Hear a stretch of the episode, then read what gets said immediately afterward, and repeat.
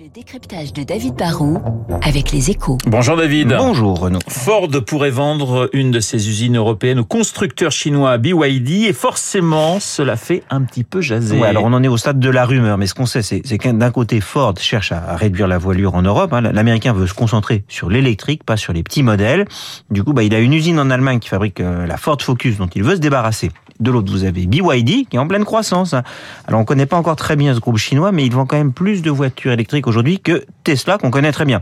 Lui, il cherche à se développer hors de Chine et pour séduire les consommateurs européens, et éviter d'être pénalisé par des droits de douane qui sont aujourd'hui de 10%.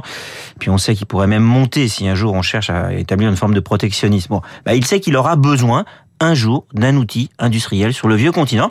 Vous avez un vendeur et un acheteur potentiel, ça peut donc déboucher sur un terrain d'entente. Mais pourquoi Ford vendrait à un groupe chinois qui sera un, redoutable concurrent? Ah, C'est vrai qu'il y a un côté faire entrer le loup dans la bergerie, mais, mais pour Ford, l'équation en fait est assez complexe. Fermer une usine, ça coûte cher et c'est franchement pas très bon pour l'image. Hein. Il faut indemniser plus de 4000 ouvriers, on passe pour un fossoyeur. Vendre par contre, bah, c'est sauver des emplois et ça peut rapporter un peu d'argent. Après, c'est vrai, on aide un concurrent à gagner du temps, mais franchement, faut être réaliste. Hein. Si on ne lui vend pas l'usine, bah, il finira bien par en construire une lui-même qui sera plus neuve. On aura perdu sur les deux tableaux. Et puis même si ça peut nous choquer un peu aujourd'hui, ce genre d'opération n'est franchement pas sans précédent. Toyota a débarqué aux États-Unis en rachetant en 1982 une usine californienne de General Motors. Et Tesla s'est lui aussi, lui aussi lancé dans l'auto en rachetant cette même usine en 2010.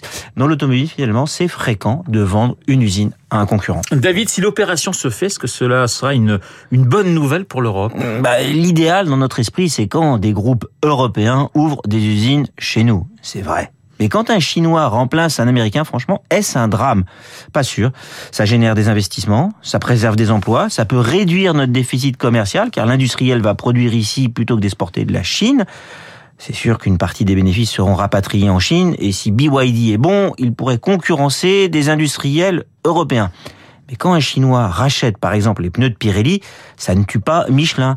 Il y a toujours de la concurrence et c'est mieux quand les investissements sont chez nous. On l'a vécu il y a des années avec l'arrivée des constructeurs japonais en Europe. Toyota a d'ailleurs ouvert une usine en France, on s'en souvient.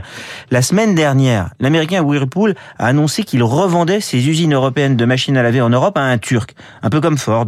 Et aujourd'hui, eh bien, c'est son concurrent chinois Haier qui lui annonce investir dans trois usines en Europe. On voit bien, il se passe quelque chose. Hein. On voit les Chinois prendre un peu leur distance avec le Made in China. Et pour nous, c'est quand même plutôt une bonne nouvelle. Le décryptage de David Barrous sur l'antenne de Radio Classique. Dans quelques secondes, le journal de 8 heures, mais tout de suite, la météo.